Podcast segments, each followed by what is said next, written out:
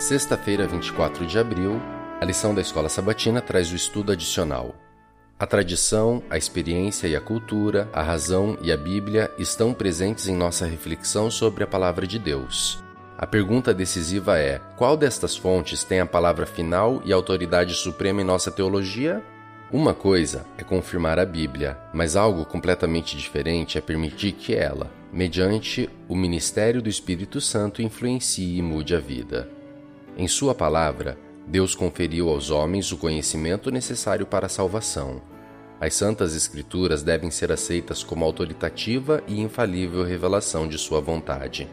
Elas são a norma do caráter, o revelador das doutrinas, a pedra de toque da experiência religiosa. Perguntas para consideração: 1. Um, por que é mais fácil defender os detalhes de algumas tradições humanas do que viver o espírito da lei de Deus? Amar o Senhor, nosso Deus, de todo o nosso coração e entendimento e amar o próximo como a nós mesmos?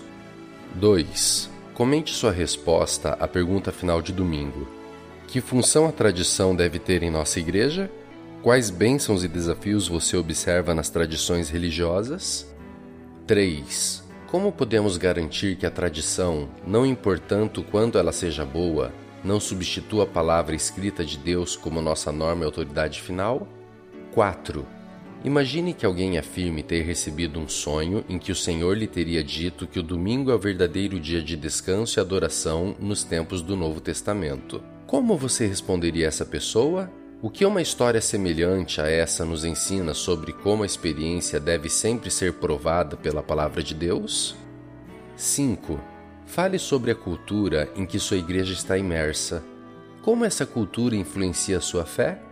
Quais exemplos encontramos na história em que a cultura tem influenciado grandemente as ações dos membros da igreja de uma forma que hoje vemos como negativa? Que lições podemos extrair desse fato para não cometer erros semelhantes?